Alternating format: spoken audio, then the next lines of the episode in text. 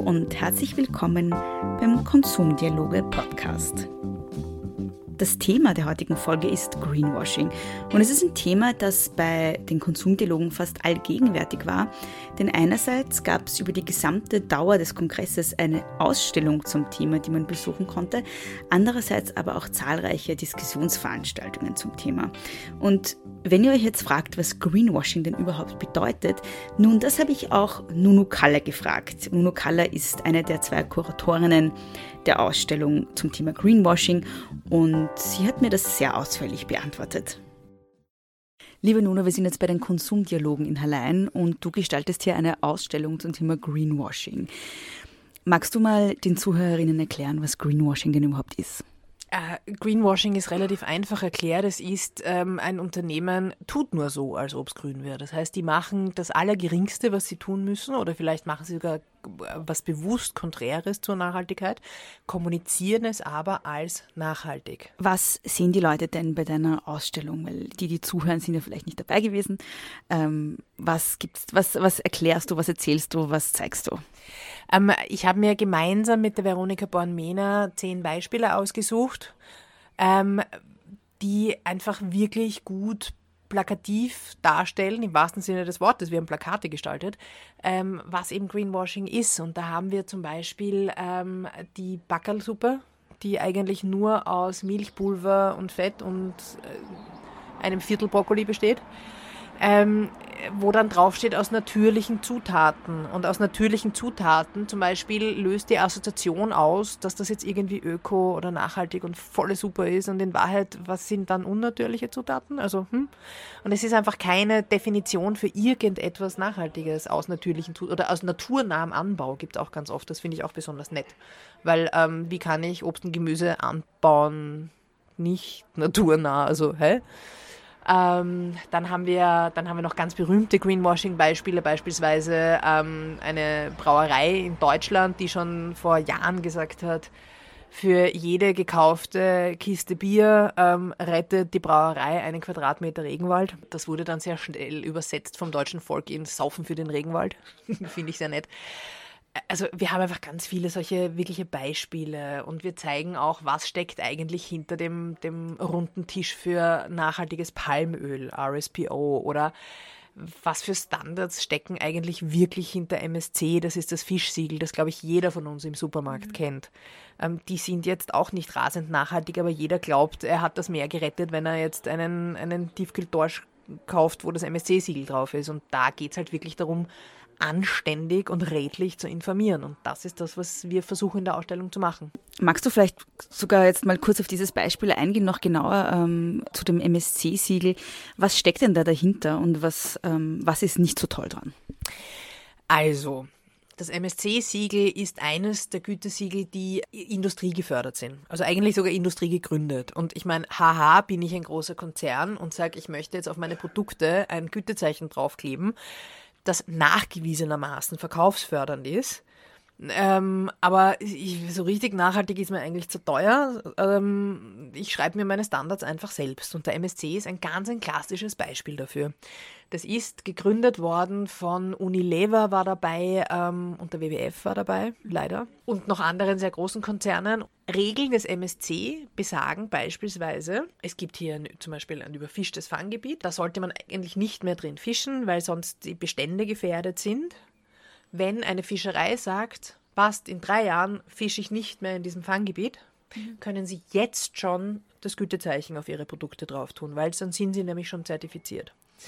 Und da gibt es ganz viele ganz, ganz seltsame, ganz schwache Regeln. Beispielsweise auch, das haben sie vor kurzem erst geändert, vor zwei, drei Jahren, haben sie ganz stolz verkündet, dass sie jetzt strenger werden und jetzt darf kein Kutter mehr rausfahren, der gleichzeitig MSC-Fisch und nicht MSC-Fisch fischt, weil das muss man ja trennen.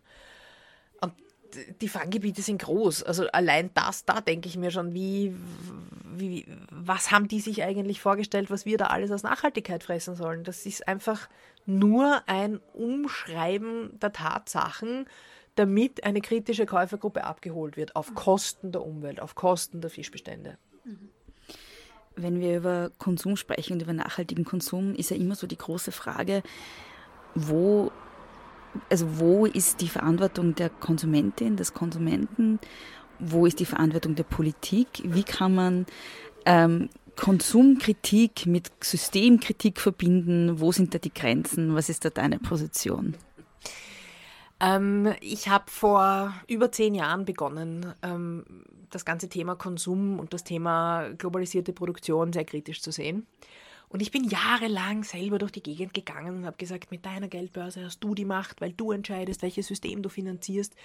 Und habe da auch wirklich dran geglaubt.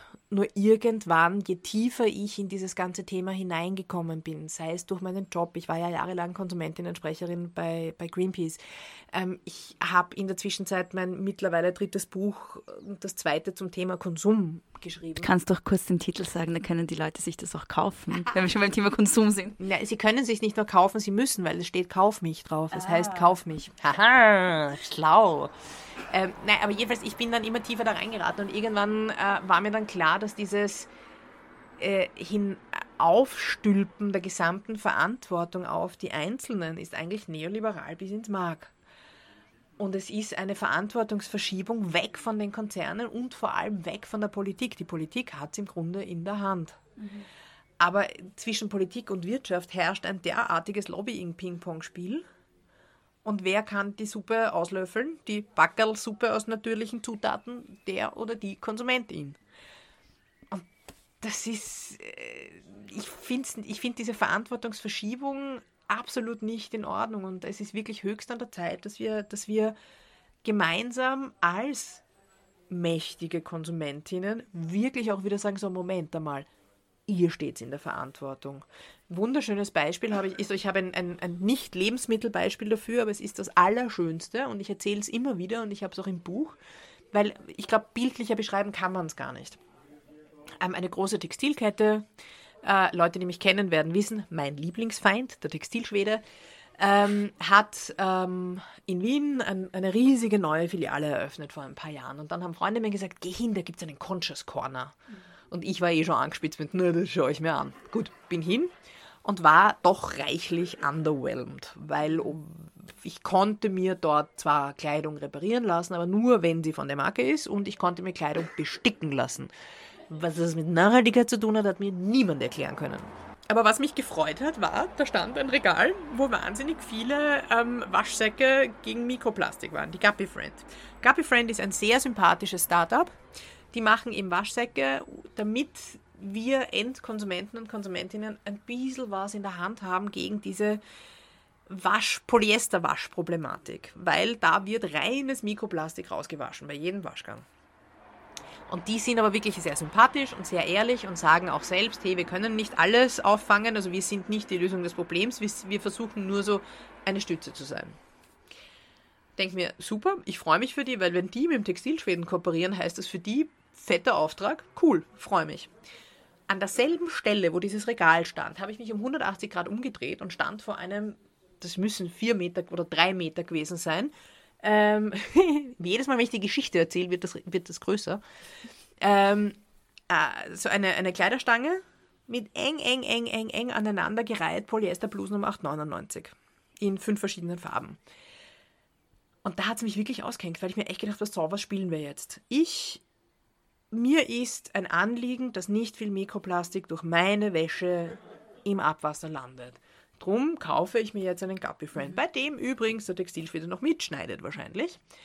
Ähm, weil ich mir auch noch eine, also er schneidet an diesem, an diesem Sack mit und gleichzeitig denke ich mir dann, ach, die Bluse gefällt mir, kostet eh nur 8,99, nee, die kaufe ich mir, ist aus Plastik, dann kann ich ja in den Guppy Friend reintun. Ich kaufe jetzt eine Bluse und die sagen mir, hey, du musst die Umwelt schützen, die produzieren aber Millionen Stück davon, was spielt's jetzt? Und das meine ich mit, die sitzen am viel, viel, ich habe jetzt fast fucking gesagt, am viel größeren Hebel. Äh, aber was eben auch die Erfahrung zeigt, ist, die Konzerne von sich aus werden es nicht machen. Mhm. Also da passiert das Minimum, das halt passieren muss, dass man sagt, okay, sie sind nicht ganz böse. Das heißt, es ist die Politik in der Verantwortung. Die Politik hat da jetzt einfach wirklich strenger was vorzuschreiben. Ähm, es hat die EU kürzlich glücklicherweise eine Richtlinie rausgebracht. Also die, die sind ja gerade voll Green Deal und alles wird jetzt nachhaltig und so. Ähm, und eben haben eine Textilrichtlinie rausgebracht, aber das ist, glaube ich, relativ wurscht, ob das jetzt Textil, Lebensmittel oder sonst was ist. Ähm, es liest sich total toll, weil es eine Strategie ist, aber keine Richtlinie. Und dann liest man die konkreten Schritte, die sich daraus ergeben aus dieser Strategie. Und dann sind es schon wieder nur Inspiration, Empowerment oder zur Verfügung stellen, aber nichts mit, wir schreiben da jetzt eine strenge Richtlinie. Und deswegen ähm, finde ich, dass wir noch ziemlich lang, ziemlich laut bleiben müssen.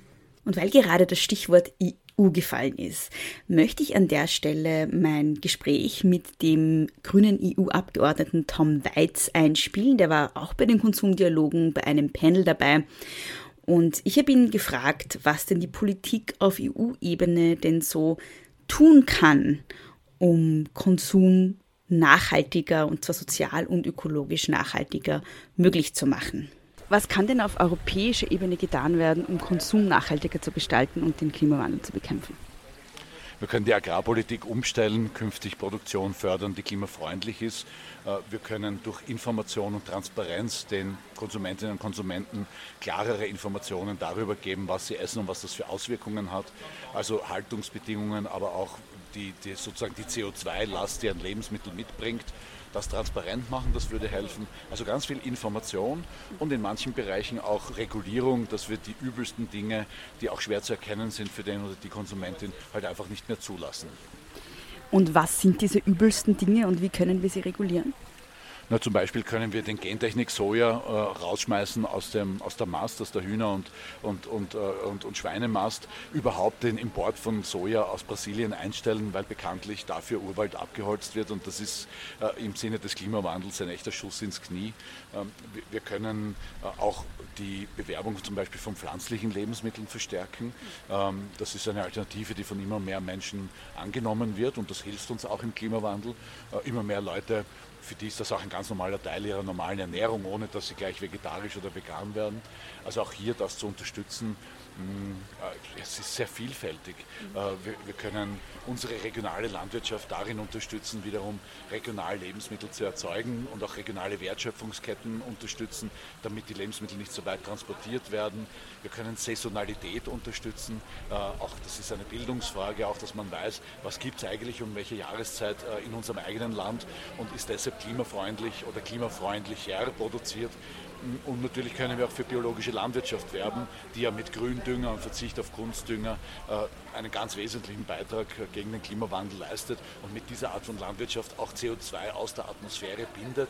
Landwirtschaft ist heute ein, großes, ein großer Teil des Problems, des Klimaproblems, könnte aber Teil der Lösung sein, weil eben Landwirtschaft nicht nur Emissionen reduzieren kann, sondern mit Gründünger und Pflanzenwachstum CO2 wieder aus der Atmosphäre rausholen und in den Boden abbinden. Aber dafür müssten wir unser Agrarmodell ordentlich umstellen. Und wie können wir das machen?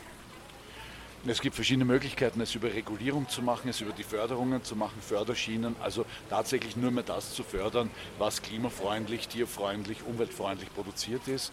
Äh, und wir können über Informationen und, und, und äh, ja, auch durchaus äh, Nachrichten, die wir auch schaffen zu dem Thema, also Dinge zu thematisieren, Bewusstsein bei der Bevölkerung schaffen und das Konsumverhalten insofern beeinflussen. Und an der Stelle geht es wieder zurück zu meinem Gespräch mit Nuno Kalla. Der habe ich die Frage nämlich auch gestellt. Was muss die Politik machen auf österreichischer Ebene und auf EU-Ebene? Also ich glaube, nur auf österreichischer Ebene sehe ich da viel, viel stärker die, ähm, das soziale Element. Also dass es einfach wirklich faire Handelsbedingungen gibt, dass, ähm, dass das Bauernsterben aufgehalten wird, dass ähm, die drei großen ähm, LEHs, also Lebensmitteleinzelhändler, der, der, wir, haben, wir haben eine Marktkonzentration wie sonst, glaube ich, kein Land. Äh, und die bestimmen einfach den Markt. Die können kleine Startups oder kleine Bauern pushen oder kaputt machen. Und das ist mir viel zu viel Macht in einer Hand. Also da braucht es einfach ganz klar eine, eine noch sehr viel strengere Gesetzgebung, dass es da einfach faire Handelsregelungen gibt. Es braucht natürlich eine, eine Förderung von Bio in, in jeder Hinsicht. Es braucht strengere Pestizidgesetzgebung, aber da ist einfach auch sehr viel auf EU-Ebene. Mhm. Und die EU, die EU muss jetzt wirklich gewaltig liefern, weil so viel Zeit haben wir nicht mehr. Und wenn es jetzt konkret um Greenwashing geht, was könnte da noch, also welche zusätzlichen Regelungen könnte es da noch geben? Oder was wäre wär so eine Forderung von dir? An die Politik. Äh, spannend, ich habe mir das in der Form noch nie so genau durchüberlegt, weil ich, weil ich da halt das immer so aus der Kommunikation heraus sehe und dann kommt halt der große erhobene Zeigefinger von mir und ihr seid unmoralisch. Ähm, ich glaube, wenn Unternehmen Greenwashing eindeutig nachgewiesen werden kann, wie zum Beispiel, wir erklären dir, das und das und das ist jetzt super nachhaltig und dahinter ist genau nichts und heiße Luft, dass es dann wirklich ganz eklatante Strafzahlungen gibt, weil das tut ihnen weh. Ähm, was ich auch spannend fände, wäre ähm, der Begriff Bio bei Lebensmitteln ist EU-weit ein geschützter Begriff. Da, wo Bio draufsteht, muss Bio drinnen sein. Es gibt natürlich Abstufungen von Bio. Es gibt eben dieses Mindest-Bio, kann man jetzt mal sagen, das erfüllt sein muss und es gibt auch noch strenger darüber hinausgehende Siegel. Aber da braucht es, glaube ich, einen Schutz weiterer Begriffe. Es braucht endlich mal eine Definition für, für regional. Es gibt keine Definition, was ist regional. Ich in Wien wohnend finde eine Tiroler Bauernmilch nicht regional. Da ist, da ist für mich der, der ungarische Paprika näher. Ähm, ja, es braucht einfach da strengere Begriffsdefinitionen und es braucht sehr, sehr, sehr viel strengere Gesetzgebung im Bereich der Gütezeichen. Ein Thema, das man, wenn man über Greenwashing spricht, kaum auslassen kann, ist das Thema Palmöl. Bei den Konsumdialogen wurde es sowohl im Rahmen der Ausstellung thematisiert, die Veronika Bonmena und Nuno Kalla kuratiert haben, aber auch bei einer Dialogwerkstatt. Im Folgenden hört ihr die Buchautorin Katrin Hartmann zum Thema Palmöl und Greenwashing. Also Greenwashing ist eine ähm, Methode, die von Konzernen angewendet wird, eigentlich umweltschädliche oder nicht sozial hergestellte Produkte als sozial und ökologisch gerecht zu bewerben. Ähm, für mich ist das größte und äh, oder anschaulichste Beispiel für Greenwashing ähm, das sogenannte nachhaltige Palmöl. Also Palmöl ist ein Stoff, ähm, der in der Hälfte aller Supermarktprodukte drin steckt, also von Duschgel über Schokoriegel, über Tütensuppen, ähm, habt ihr bestimmt alle schon mal gehört. Palmöl sorgt dafür, dass in ähm, Südostasien, insbesondere in Indonesien und äh, Malaysia, ein großer Teil des Regenwaldes abgeholzt worden ist. Und es steckt in großen Mengen auch im Tank, nämlich im Biodiesel.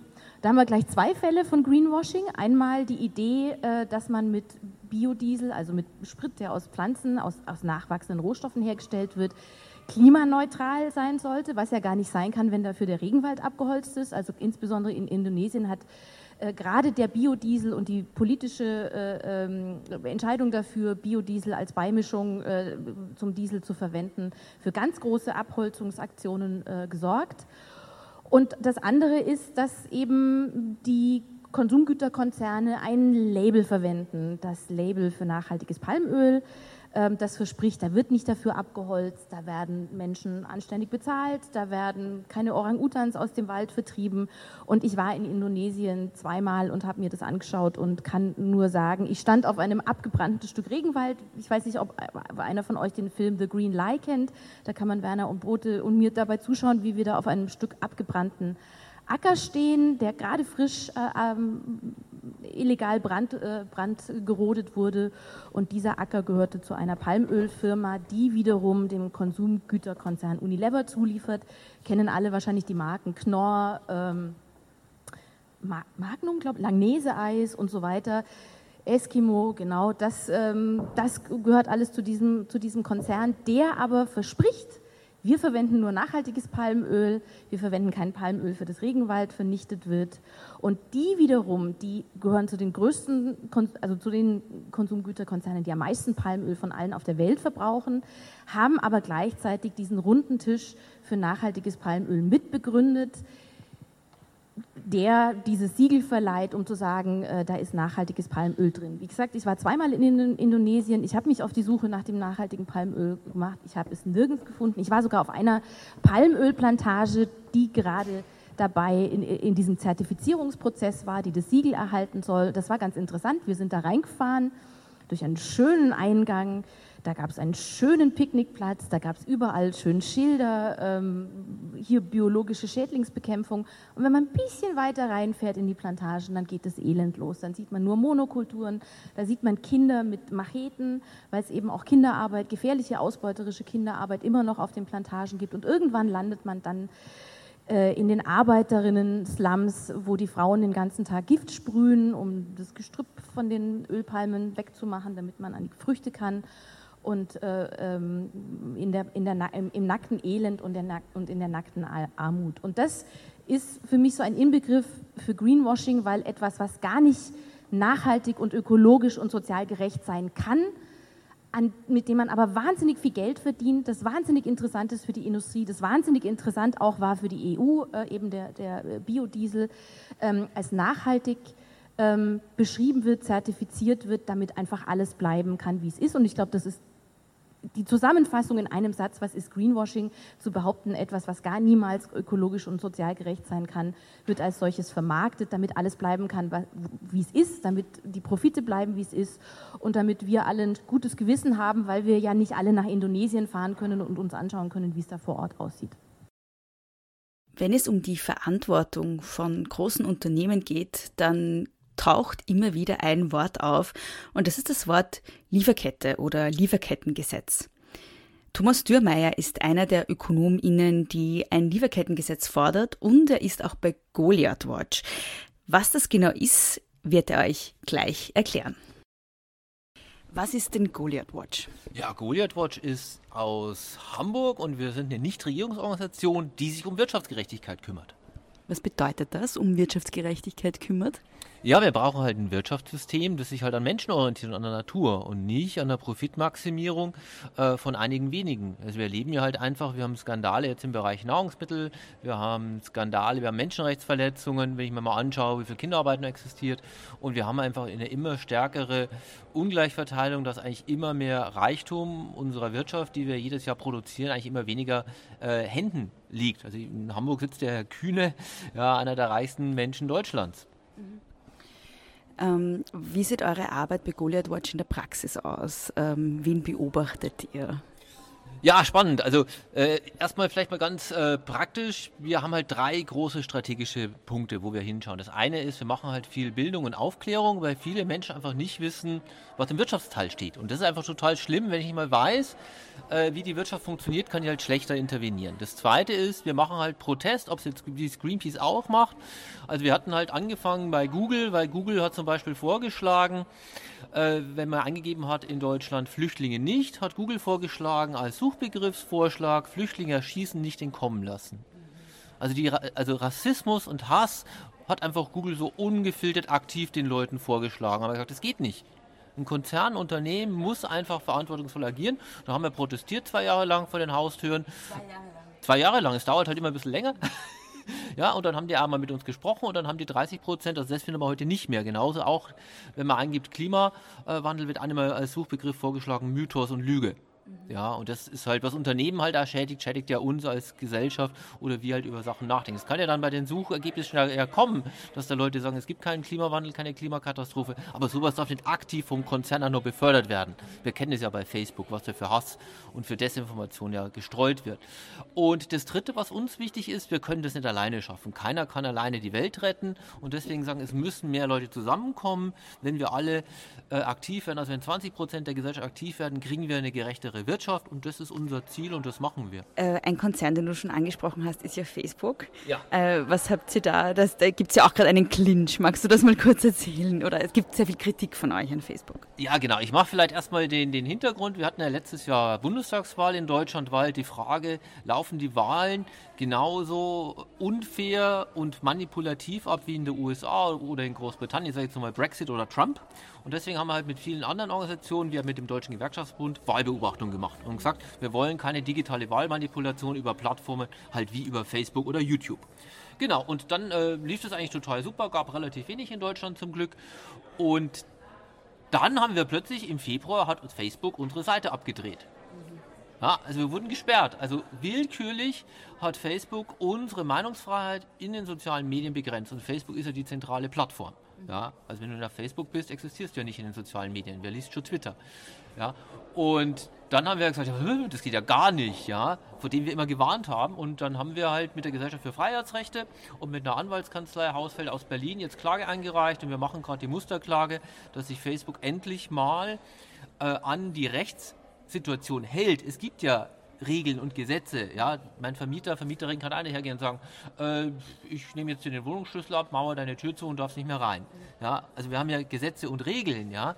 Und das klagen wir jetzt gerade durch und die Klage liegt jetzt beim Amtsgericht Hamburg und wir schauen jetzt, was passiert. Also einfach bei unserem Newsletter aktiv folgen oder auf Twitter. Wir haben jetzt auch wieder Facebook nach, dem, nach der Klageeinreichung. Hat ja ein bisschen gedauert, bis Facebook uns jetzt die Seite dann wieder. Aber das langt ja nicht aus. Die Willkür besteht weiterhin, die Unsicherheit besteht weiterhin und den Schaden, den wir hatten, ist alles ja nicht entschädigt worden. Und da müssen wir dranbleiben. Das geht nicht.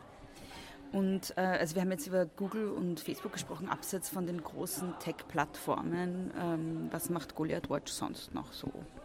Ja, wie gesagt, wir machen halt einerseits Protestkampagnen. Also wir sind ja hier gerade auf den Konsumdialogen hier in Hallein, äh, wo es um Konsum geht. Wir schauen uns das gerade an. Also wir haben ja in Deutschland, äh, Edeka ist ja ein riesengroßer Lebensmittelkonzern. Wir haben angefangen zu Bayer Monsanto zu arbeiten und wir fragen uns, und wie schauen eigentlich Lebensmittelketten aus? Wer hat eigentlich die Macht zu definieren, wie unsere Lebensmittel produziert werden? Und jetzt machen wir gerade Recherche zum Vergleich Amazon und Edeka, weil Amazon, ja, in Hamburg zum Beispiel kann ich ja bei Amazon Lebensmittel bestellen, die werden online geliefert und Amazon hat in USA und Großbritannien auch reale Geschäfte. Also der Markteintritt kann ja kommen von Amazon in Deutschland oder halt in Österreich. Und da muss man halt einfach aufschauen, was gibt es gerade für Veränderungen und wo müssen wir halt was tun. Also wir haben halt verschiedene Arbeitsfelder. Klar, wir waren aber dabei, gesagt, wir brauchen verbindliche Regeln, also ein Lieferkettengesetz. Aber wir sagen halt auch klar, wir müssen die großen Konzerne, die massiv Märkte dominieren, Preise festlegen, Standards nach unten drücken, wie Edeka, die Konzerne müssen wir halt entweder klare Regeln setzen per Gesetz oder wir müssen halt einfach die Großkonzerne wieder in kleine, äh, vom Gesetzgeber kontrollierbare, faire, wie mit kleinen und mittelständischen Unternehmen halt auch vergleichbare Unternehmen zurückbauen. Und wenn das halt nicht geht, müssen wir uns überlegen, wie wir halt die in die demokratische Kontrolle überführen. Mhm. Ja. Ähm, Lieferkettengesetz sind ja ein großes Thema auch bei den Konsumdialogen hier. Ähm, vielleicht haben alle, noch nicht alle ZuhörerInnen überhaupt den Begriff gehört, Lieferkettengesetz. Was ist denn damit überhaupt gemeint? Ja, damit ist eigentlich ganz äh, einfach gemeint, das, was Unternehmen immer frei sagen. Sie machen das freiwillig, keine Kinderarbeit. Äh, wir tun jetzt nicht irgendwie den tropischen Regenwald abholzen. Ja, das sagen ja viele Unternehmen freiwillig. Wenn ihr das freiwillig denn schon sagt, dass ihr es das macht, warum machen wir dann kein Gesetz? Ja, dass es verbindlich ist für alle.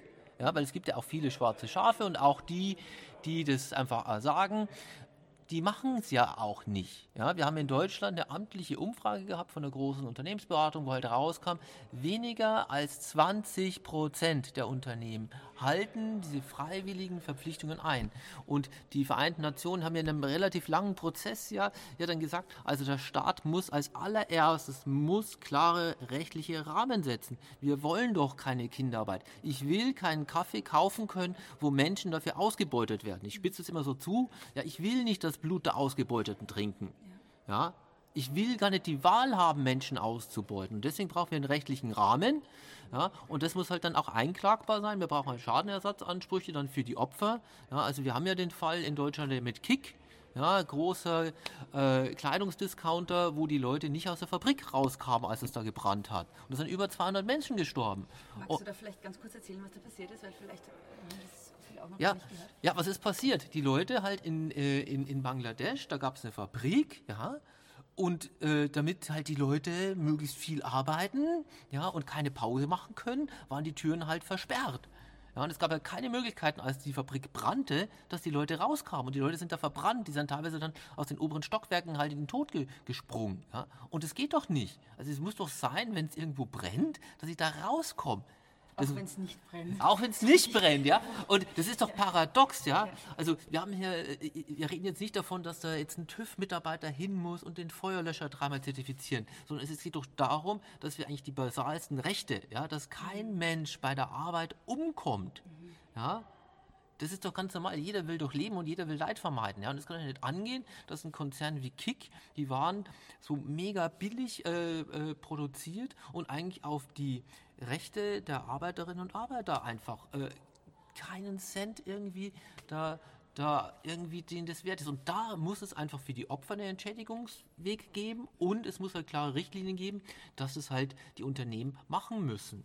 Ja, und wir haben seit Jahren gibt es Debatten, Global Compact, es gibt die Debatten mit den UN Guiding Principles. Das ist alles relativ technisch an. Einfach ist es relativ klar. Wir haben halt Risiko, es gibt halt Kinderarbeit weltweit und dann muss sich doch ein Unternehmen halt überlegen, wie kriege ich das hin, dass da keine Kinderarbeit vorkommt. Und es ist auch nur das, was ein Unternehmen halt auch machen kann. Klar, wenn ich in China produziere, das Apple Phone, ja, dann weiß ich natürlich, lässt Apple in China produzieren mit Zwangsarbeit bei den Uiguren. Mhm. Dann kann ich natürlich Apple sagen, hm, jetzt müsst ihr mal die chinesische KP überzeugen, dass die diese Zwangsarbeit abhören. Das kann das Unternehmen nicht. Ja, dann muss ich aber dem Unternehmen wie Apple oder VW sagen, dann könnt ihr da nicht produzieren. Mhm. Das ist halt das. Aber ich habe ja viele andere Länder, ja, wo das aber halt geht, wo ich sagen kann, nee, wir machen das nicht. Wenn ich mir das Fairphone anschaue, die sagen ja, wir schauen halt hin, dass die Leute, dass da keine Kinderarbeit findet im Kongo für die seltenen Erden, die im Handy verbaut sind. Wir schauen ganz genau hin, dass die Leute auch von dem Lohn, den es da gibt, auch leben können. Und das fairste IT-Produkt, was ist denn aktuell unser fairstes IT-Produkt? Ja, es gibt eine Computermaus, wo ich komplett die gesamte Lieferkette sehe, die massiv versuchen, wir wollen eine Computermaus produzieren, wo wirklich alles fair ist. Mhm. Ja, und wenn wir einen Gesetzesrahmen hätten, und das sagen ja auch einige Unternehmen, die Vorreiter sind, ja, ja, wir haben, was haben wir denn in Hamburg? Es gibt halt Brands Fashion in Hamburg zum Beispiel, die machen so Unternehmenstextilien. Oder wir haben halt in Hamburg äh, Charity, die stellen so eine Limo und so, so einen Tee her. Und, und das ist wichtig, aber wir können halt hohe Standards nur durchsetzen, wenn halt einfach die, die schwarzen Schafe, und das sind halt die, das ist kein, kein schwarze Schaf, sondern eine schwarze Herde, mhm. wenn die nicht permanent eigentlich diesen Markt kaputt machen mit dieser Schmutzkonkurrenz. Und deswegen brauchen wir einen klaren Rechtsrahmen und halt Gesetze, dass es funktioniert. Mhm gerade wenn es um IT-Produkte geht, da haben wir ja auch als Konsumentinnen kaum die Möglichkeit, dass wir fair einkaufen, oder? Also da gibt es ja einfach nur, also die ganze Industrie, also es, es gibt ja kein, kaum Produkte, die am Markt sind, die überhaupt ja, es gibt ein paar Beispiele. Wir haben ein paar Beispiele, wo wir sagen können, da geht es halt anders. Also wie gesagt, es, ich kann mich halt entscheiden, kaufe ich das Fairphone oder kaufe ich halt Apple, Samsung und Co. Mhm. Ja? Äh, oder ich kann mir halt entscheiden, bei der Computermaus, da ist es halt, wenn ich eine einfache Computermaus brauche, kaufe ich mir jetzt die, die von Naga IT die Maus, ja, ist total coole Maus, ja. Da ist ein Holzrad, nicht so diese Plastik-Kautschuk-Dinger, ja. Nachhaltig kann das Ding komplett reparieren selber, ja. Oder kaufe ich halt äh, mir halt so eine, so eine, so eine, so eine Billigmaus, äh, wo ich halt weiß, ja, wo kommen die seltenen Erden her? Ja, lieber nicht drüber nachdenken, wie schauen die Arbeitsbedingungen aus. Also der Punkt ist, die Alternativen werden natürlich jetzt nicht den Markt lösen, bloß sie zeigen, es geht anders. Mhm. Ja, und es ist ja der Punkt, ähm, Beispiel, ja, also wir haben ja als NGOs, zeigen wir seit 15, 20 Jahren von Produkt zu Produkt, dass es anders geht. Ja, und klassisches Beispiel in Deutschland ist die deutsche Grabsteinindustrie. Okay. Ja, wo kommen denn die Grabsteine her? Ich weiß nicht, wie es in Österreich ist. ja, also weil natürlich Steine, es gibt ja viel Stein in Österreich, es gibt ja mhm. viele Berge, aber wo werden denn die Steine geschlagen? Also der größte Import kommt ja aus China und Indien. Und wer schlägt die Steine in den Steinbrüchen? Kinder. Mhm. Ja, cool. Und deswegen äh, äh, haben halt eigentlich viele, ähm, es gibt ja in Deutschland halt viele äh, Friedhöfe, die halt von Kirchengemeinden gesagt haben, haben die Kirchen gesagt, wir wollen nicht, dass Kinderarbeit auf den äh, Friedhöfen steht. Mhm. Man sagt, ja, deutsche Grabsteinindustrie, ihr müsst jetzt mal ändern. Dann hat erstmal die deutsche Grabsteinindustrie gesagt, nee, das geht überhaupt nicht, so viele Steine kriegen wir nicht her. Dann gab es halt einen niederländischen Importeur, der hat gesagt, geben Sie mir drei Monate, dann gibt es auch Grabsteine, dann kann ich auch Deutschland beliefern. Und schwuppdiwupp ging es plötzlich. Und es zeigt aber, wir brauchen halt Rahmenbedingungen und wir müssen halt, weil dann haben die Alternativen, die hier sind ja einige da, die zeigen, es geht anders, dann kriegen die auch einen, einen Marktdurchgang. Das ist ja wissenschaftlich erwiesen. Wir haben halt, wir, wir, zeigen, es gibt die Alternative und dann muss irgendwann mal wirklich der Gesetzgeber hergehen und diese schwarze Herde mal vom Markt wegräumen, damit einfach die Unternehmen und die Initiativen, die coole Sachen machen, wie Naga IT, groß werden und dass wir endlich mal Computermäuse haben, wo nicht Kinderarbeit drinsteckt. Ja, Naga IT, die haben jetzt gerade einen riesen Auftrag bekommen von, ähm, von der Polizei in Niedersachsen. Ja, das, die haben jetzt 20.000 Computermäuse eingekauft für die ganzen Polizeireviere in Niedersachsen. Kann man sich ja überlegen, hier in allein und in Österreich, wo kommen die Computermäuse für die Schulklassen, für die Hochschulen, für die öffentlichen Behörden her? Um jetzt nochmal auf das Lieferkettengesetz zurückzukommen, ähm, welche Elemente muss so ein Lieferkettengesetz denn haben, um sinnvoll zu sein, nachhaltig zu sein?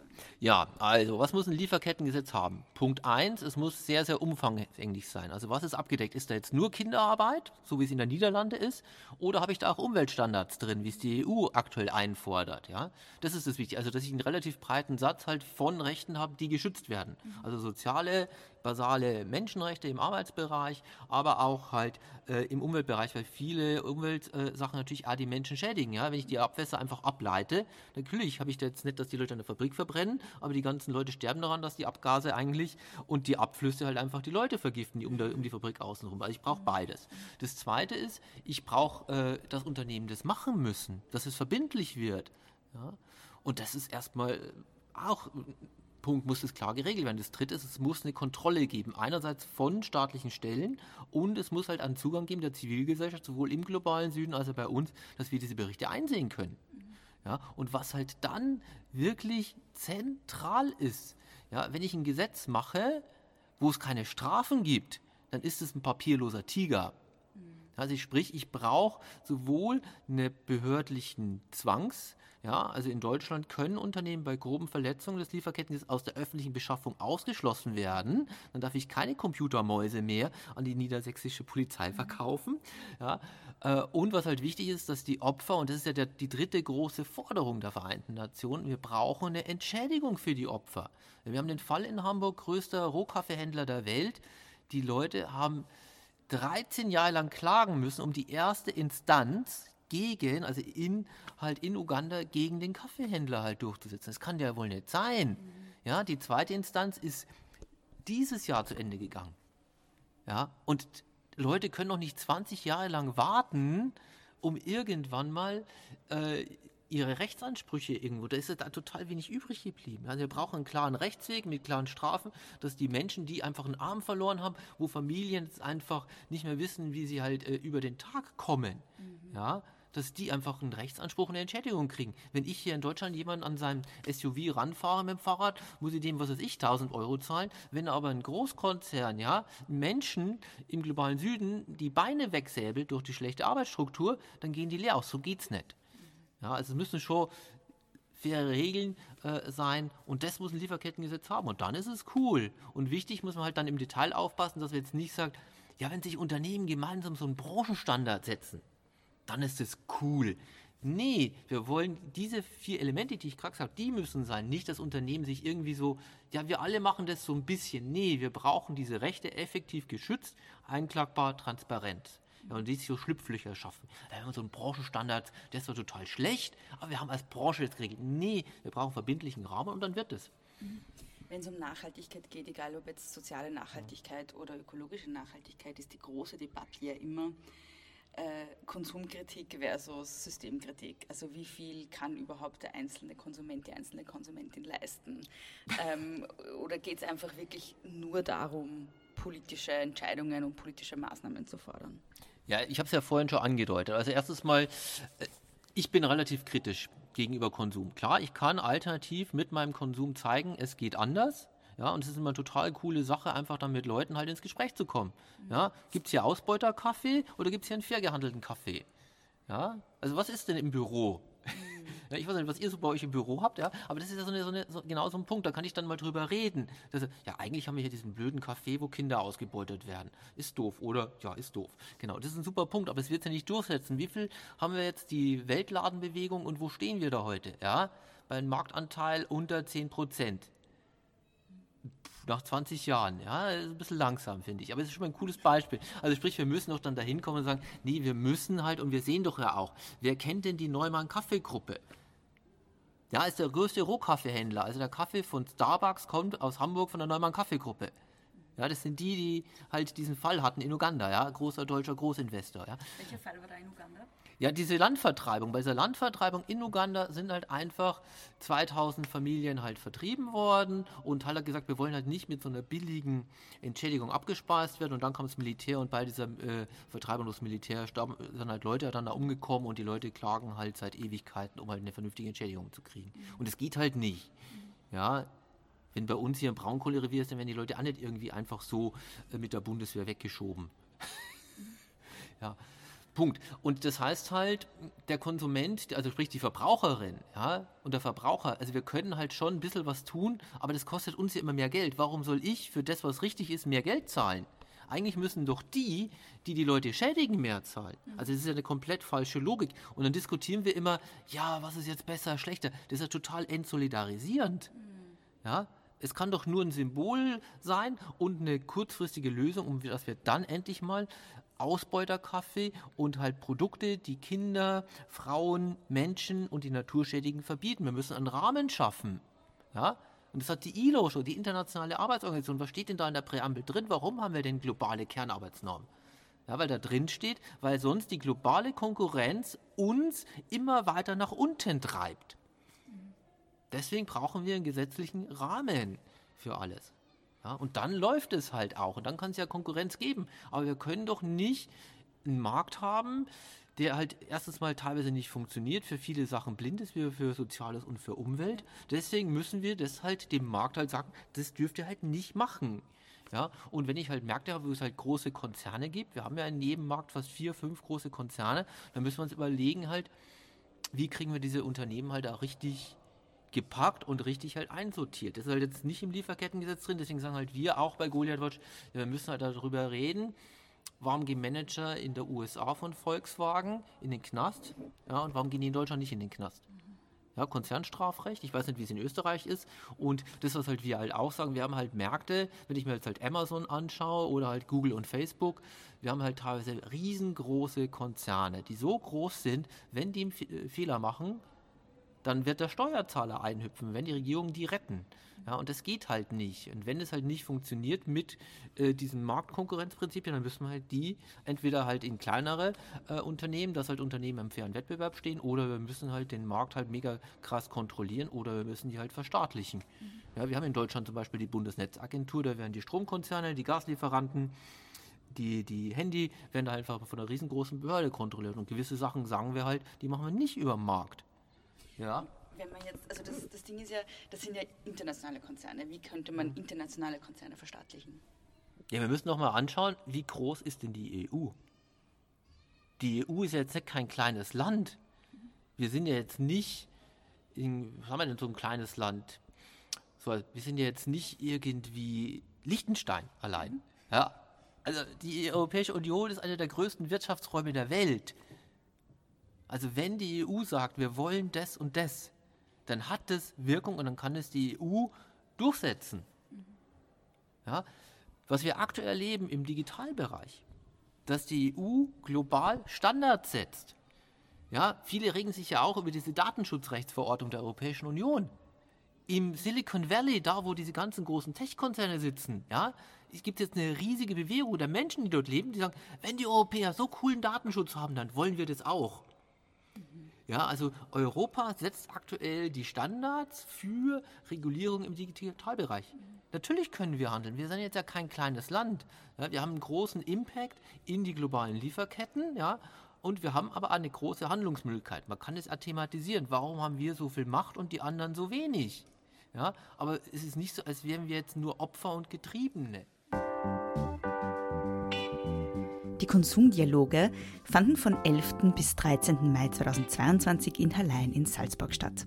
In der alten Saline kamen drei Tage lang Interessierte und ExpertInnen zusammen, WissenschaftlerInnen, PolitikerInnen, AktivistInnen, LebensmittelproduzentInnen, Bäuerinnen und Bauern, JournalistInnen, PhilosophInnen, AutorInnen, VertreterInnen von Arbeiterkammer und Landwirtschaftskammer, UnternehmerInnen und KünstlerInnen, um dort Fragen rund um Nachhaltigkeit, Wirtschaft und Konsum auf Augenhöhe zu diskutieren. Die Konsumdialoge wurden von der Gemeinwohlstiftung Kommun organisiert, mit Unterstützung von Klimaministerium, Gesundheitsministerium, Land Salzburg und Stadt Hallein. Alle Informationen finden Sie auf konsumdialoge.at und auf gemeinwohlstiftung.at. Danke fürs Zuhören.